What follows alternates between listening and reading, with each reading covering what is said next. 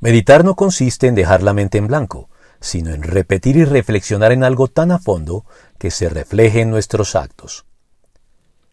Meditar es una palabra que, en el medio cristiano, se suele evitar, al punto de llegar a satanizarla al asociarla casi de manera exclusiva con la meditación trascendental incluida en las prácticas de yoga propias de las religiones del lejano oriente, en las que su finalidad es la relajación y el vaciamiento de la mente mediante la repetición continua de mantras ininteligibles e incomprensibles.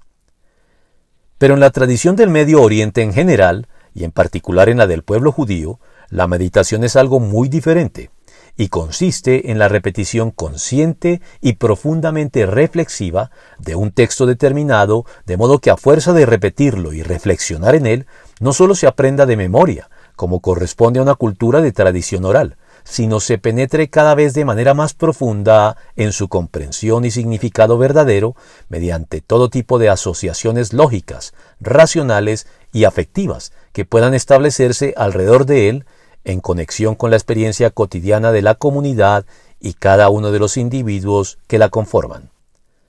Así, la comprensión y entendimiento alcanzado en relación con el texto en el que se ha meditado llega a ser tan completa y familiar que nos apropiamos de él al punto de que se refleja de manera cada vez más fluida y natural en nuestra conducta, moldeándola para bien conforme a la verdad revelada por Dios a los hombres.